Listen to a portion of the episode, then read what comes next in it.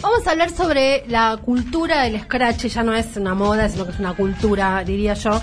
Eh, y la verdad es que pienso esto que voy a decir desde siempre. Eh, lo escribí en el libro, el último libro que escribí sobre el odio en internet y todo eso, pero me da la sensación de que ahora hay como más oído para poder este plantear esto sin que aparezca la acusación inmediata de ah, si condenas el scratch es porque estás defendiendo a X, ¿no? Al escrachado. Al escrachado, o escrachade, o escrachada.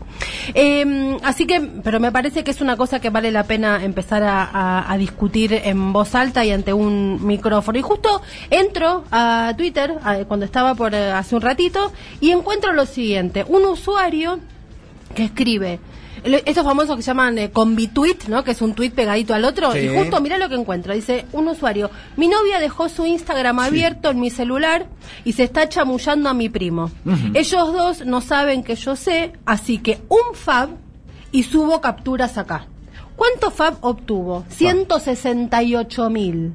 A la pipeta. Pegadito con eso, otra usuaria dice, acá un like, eh, acá por un like te exponen a cualquiera. El Scratch ahora es una herramienta de diversión, dice esta otra usuaria. Y la verdad que sí, y uno a veces, lo primero que me parece que hay que pensar, hay, hay un montón de textos en las ciencias sociales, eh, en el área, las áreas de comunicación sobre esto, pero nosotros todavía estamos en esta división de que la realidad está en un lugar y lo que ocurre en el mundo digital es algo fuera de la realidad. Algunos especialistas han ha comenzado a hablar de lo que para mí es lo correcto, que es hablar de realidad virtual y realidad real. O sea, no es que eh, no- las dos cosas no son parte de la realidad, las dos cosas te suceden. Lo que pasa es que una te ocurre en un mundo eh, material y el otro en un mundo digital, pero no es que no es parte de tu realidad, porque lo que uno lee, dice y, y- y- nos ocurre ahí, voy voy a hacer un ejemplo claro. El sexting, por ejemplo, que es el vínculo de sexual por teléfono. Te pasa, no es que no te pasa. Bueno, eso que pasa, aunque sea virtual, pasa de todas maneras. Me parece que en esa lógica hay que pensar lo que ocurre con el scratch. No es que es porque es en, en las redes, no ocurre. Entonces, entendiendo eso, uno me parece que puede empezar la, la- la- a, a- a como a, mm, a tirar del pionín. Lo primero, en la Argentina, eh, como en todos lados, esto del scratch virtual nos agarró un poco fuera de eje, medio fuera de órbita, eh, porque sin las herramientas, llegó muy rápido, llegó de un modo muy brutal. Y es verdad que nosotros en la Argentina teníamos una discusión dada respecto de lo del escrache, a partir sobre todo de los organismos de derechos humanos, de hijos en especial, que ellos lanzaron lo de si no hay justicia hay escrache. En la misma frase, además de conocer todos los debates que se dieron en las organizaciones y demás, está la explicación de qué pasa. Si no hay justicia hay escrache. No es que hay escrache de entrada y como primera opción. Ahí tenemos una primera discusión dada. O sea, y, y yo siempre que cuando no sé dónde ponerme, como digo siempre, busco los pañuelos blancos y me pongo ahí y alguna respuesta encuentro. Bueno, si los organismos han determinado que eh, la discusión es si no hay justicia, hay scratch, me parece que ahí hay una primera cosa para, para, para mirar. Una de las cosas a plantear que me parece que es importante es que eh, nosotros nos concebimos todavía en el área de las redes sociales como fuera ¿no? de, la, de la maquinaria. Seguimos mirando las redes como si miráramos los medios de comunicación. O sea, que lo único que tengo yo es la posibilidad de lectura crítica de lo que otros hacen. No terminamos de entender que este mundo no es una superación del mundo de los medios, sino que es otro mundo. Uno forma parte de la maquinaria. Imaginemos lo siguiente, voy a poner una cosa totalmente utópica, nos vamos todos de las redes, no existen más. O sea, nosotros formamos parte de la maquinaria todo el tiempo, entonces e- es una responsabilidad diferente de la que de la que entendemos con los medios de comunicación. Lo segundo, no se trata solamente del retuiteo, el fab y todo eso, sino algo que a veces no terminamos de entender tampoco, y es que en las redes sociales funciona algo cuando se logra lo que se llama volumen, o sea, cuando uno intercambia. Y se da una especie como de, en los scratches, una especie como de aporte de alguien escracha y uno va sumando, ¿no? Va como, como la gotita que va horadando y va sumando argumentos para que el scratch cobre legitimidad. Es como que no solamente retuiteamos o fabiamos, sino que vamos aportando, metiéndole leña al fuego, básicamente, y ahí es donde la cosa escala. No solamente cuando uno retuitea, porque ahí queda como una palabra fijada, repetida muchas veces. Cuando uno le va sumando, es como genera, bueno, si, tanta gente dice lo mismo, es porque esto evidentemente... em, Es por ahí. Y lo tercero, que, que, me parece que es un elemento también a tener en cuenta, es que en general uno dice, ah, bueno, pero yo esto que hago no tengo nada que ver con la epistemología o la ideología de derecha. Yo pienso otra cosa. Bueno, yo tengo una mala noticia para, para contarles y es que justamente la ideología es aquello que no tiene que ver con lo que yo digo que pienso, sino con mi comportamiento. O sea, ¿por qué el capitalismo es la ideología? Porque uno aunque no, aunque, aunque se diga antiimperialista, en, el, en, cada comportamiento no tenemos alternativa más que salir de ahí. Mm. Entonces, eh, eh, no, no, no, la ideología funciona justamente cuando se instala y uno eh, establece prácticas em, que no son lo que yo verbalizo que soy, sino mi comportamiento, mi, mi, estructura social en el comportamiento de la, entonces es ideológico. Cuando uno obtiene prácticas este, de, de, de, lo que supuestamente desprecia, uno es lo que desprecia no es lo que dice que es. Hay, nosotros acaban varias veces en las columnas estas comentamos un artículo eh, de un, periodista que salió en el diario El País que se llama Ramón Lobo, una frase que a Dani le gustó mucho que es esta de este que hay que tomar eh, las, las, las armas del enemigo para usarlas en territorio propio, pero no las recetas del enemigo, porque no es lo mismo. Bueno, me parece que con el escrache lo que mm, termina pasando es que uno utiliza la delación, el punitivismo, el señalamiento, la acusación, el linchamiento desde un lugar de decir que yo no soy eso. Pero si lo estoy ejecutando, bueno, me convierto en eso, aunque no no no no quiera. Entonces, ahí hay una una pregunta incómoda este, sobre lo que celebramos y en general hay una idea de, bueno, ¿quién creó los monstruos que se favorecen con este tipo de prácticas? En general uno piensa en los gobiernos tipo los Bolsonaro, ¿no? ¿Cómo, cómo se crean? Es cómo la sociedad crea estos monstruos. Bueno, yo lo que me parece que hay que invertir la, la, la, lógica y es decir, bueno, ¿qué monstruo, eh, no es que la sociedad lo creó, ¿qué ¿en qué monstruo me he convertido yo para que esos personajes tengan la entidad que tienen con esta lógica, porque no es que mi, mi, mi, comentario en Twitter hace que gane Bolsonaro, pero si, hay, si una lógica se establece como, como momento de una época, sí, estoy por lo menos no dándome cuenta de que ahí hay un hay un primer problema. Hay un un este un escritor y un, conferencista de Estados Unidos que se llama Simon Sinek, para ahí lo escucharon o lo vieron porque tiene muchas eh, charlas tipo TED o da, este, da conferencias con esto. Y él dice una cosa sobre el tema de las redes que me parece que es importante y él dice que eh, lo que hay una hay una vinculación entre la, la mm, como los, ciclos y los plazos, ¿no? En los que ocurren determinadas cosas en las redes sociales. Entonces, nosotros dice los grandes proyectos de la vida, una pareja, una relación, una comida, eh, necesitan un tiempo. Todo necesita un tiempo y un proceso de llevarse adelante. Bueno, en las redes todo es ahora, ya sumado a una cosa que viene colateralmente, pero que está vinculada, que es que está llegando el 5G, que es esto que es de o sea, podés hacer una intervención quirúrgica eh, en, el momento, porque es en, eh, live, digamos, eh, mucho más rápido que ahora. Imagínate el nivel de velocidad que nos impone a nuestra cotidianeidad eso. Bueno, si las redes son eso, ¿no? Si el modo, los tiempos de Internet es ahora y las redes es comento ahora. Dice, ¿qué pasa? Se pregunta él con el tema de la, los, procesos y el tiempo que necesita mi delación, mi denuncia. Si yo hago todo ya mismo, estoy haciendo eh, denuncia y condena en un mismo momento. Y justamente una de las cosas que tiene el, el sistema penal argentino, occidental, es por un lado, la cuestión de la, la presunción de inocencia, el Estado de Derecho, pero además hay una cosa vinculada con la gradualidad de las penas.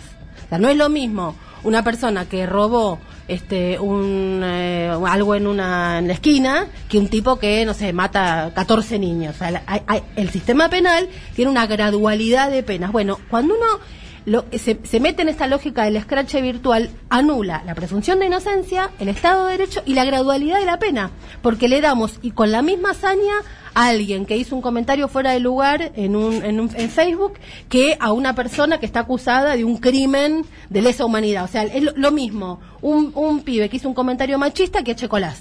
Entramos en esa porque no, pero ¿por qué? Porque somos malos, no, porque no tenés gradualidad en la red, no hay forma de graduar, que decir, bueno, a, a este le hago cinco comentarios y aquel 40. O sea, ¿cómo, cómo, cómo, cómo gradúas el nivel de escrache a uno o a otro? Eso no lo tenés. Entonces, también ahí hay un elemento para decir, bueno, guarda cuando uno entra en esto, porque esto que decía antes, lo que sucede en la realidad virtual va a tener consecuencias en la realidad real, en la psiquis de una persona, en la vida de una persona, en y siempre eh, con una cosa de no saber si se ha condenado. Yo lo que pienso es que eh, nosotros acá somos bastante eh, viejitos los que estamos en esta mesa y recordamos muy bien, bueno, vos sos joven, eh, recordamos muy bien el, lo que pasó con los periodistas en los 90, sobre todo los periodistas de política, éramos los fiscales de la República. Nosotros señalábamos quiénes eran los... Y después no había condena por ahí en la justicia, pero nos quedábamos contentos porque nosotros como fiscales de la nación habíamos determinado que tal debía ser acusado. Pues bien, me parece que 20 años después lo que terminó pasando es que vienen las redes y es o un jurado popular, llamémoslo así, si queremos, a, a convertirse en los jueces. O sea, uno es el fiscal que acusa, un denunciador, en este caso lo que éramos los periodistas antes, y viene este, este jurado popular o esta, esta cantidad de, de likes este, o de volumen de conversación y juzga. Y ese queda con, con esa eh, circunstancia a punto tal, esto lo, he contado varias veces, pero me parece que para que uno adquiera dimensión de lo que pasa, en India ha habido casos en los que ha tenido que intervenir el presidente de India y pedirle a la empresa Facebook que así hagamos algo, porque ha habido linchamientos que terminaron en asesinatos. Y todo empezó porque empezó en una denuncia en la realidad virtual. Mm. Pero en la realidad real, después esas personas fueron asesinadas. Linchadas literalmente, primero de modo virtual, y después uno dice, bueno, no es lo mismo. Bueno, no sabemos.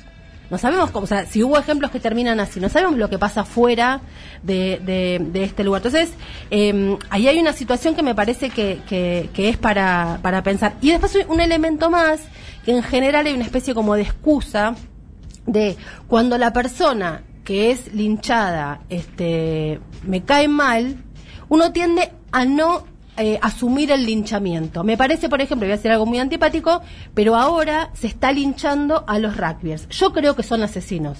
Mariana Moyano cree que son asesinos. Ahora, no lo voy a determinar yo. No es mi lugar determinar eso. Estoy esperando que se haga un proceso como corresponde y que si les cabe tengan la pena que les cabe. Pero, pero, pero estamos entrando, ¿por qué? Porque los rugbyers, como yo no soy una cheta, me caen mal. Entonces, me caen mal los rugbyers, eh, dejo pasar ese linchamiento porque me cae mal el, el, señalado. Cuando le hacen eso a Cristina, advierto de inmediato que está siendo linchada de modo virtual. Pero eso es lo que me parece que hay que modificar. O sea, ¿estamos en contra del linchamiento según a quien le toque o estamos en contra del linchamiento? Esa pregunta que es incómoda, me parece que, que, que hay que hacérsela. Porque, y termino con esto.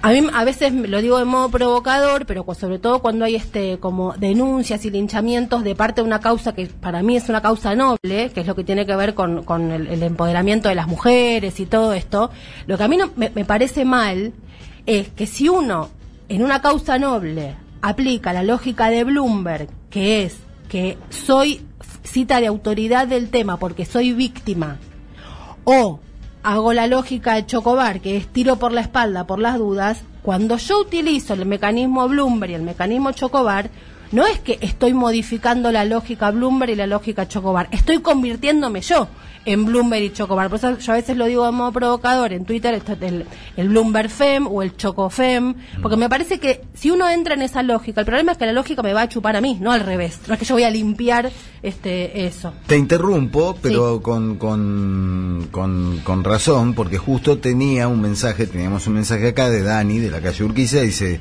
eh, Mariana, ¿qué te parece la modalidad de scratch usada por las chicas en los colegios secundarios para visibilizar abusos u otras situaciones, en donde la denunciante es mantenida en anonimato y el denunciado, digo así, puesto que estos escrachos están dirigidos a los compañeros varones, es expuesto con nombre y apellido en las redes y demás. Me interesa mucho tu opinión. Bueno, un poco lo estabas contestando Esto, Y, me parece que en el caso en el caso de, de, los, de los pibes, más digo pibes porque son chiquitos, son menores aparte, eh, es gravísimo las, las, situaciones que ocurren. No voy a contar una en detalle, pero si una persona, un, un chico joven muy cercano a mí, que terminamos, terminó eh, pidiéndome hablar conmigo por lo del libro, porque sabe que estoy estos temas y qué sé yo, llorando, el pibe diciéndome, Mariana, yo no soy un violador.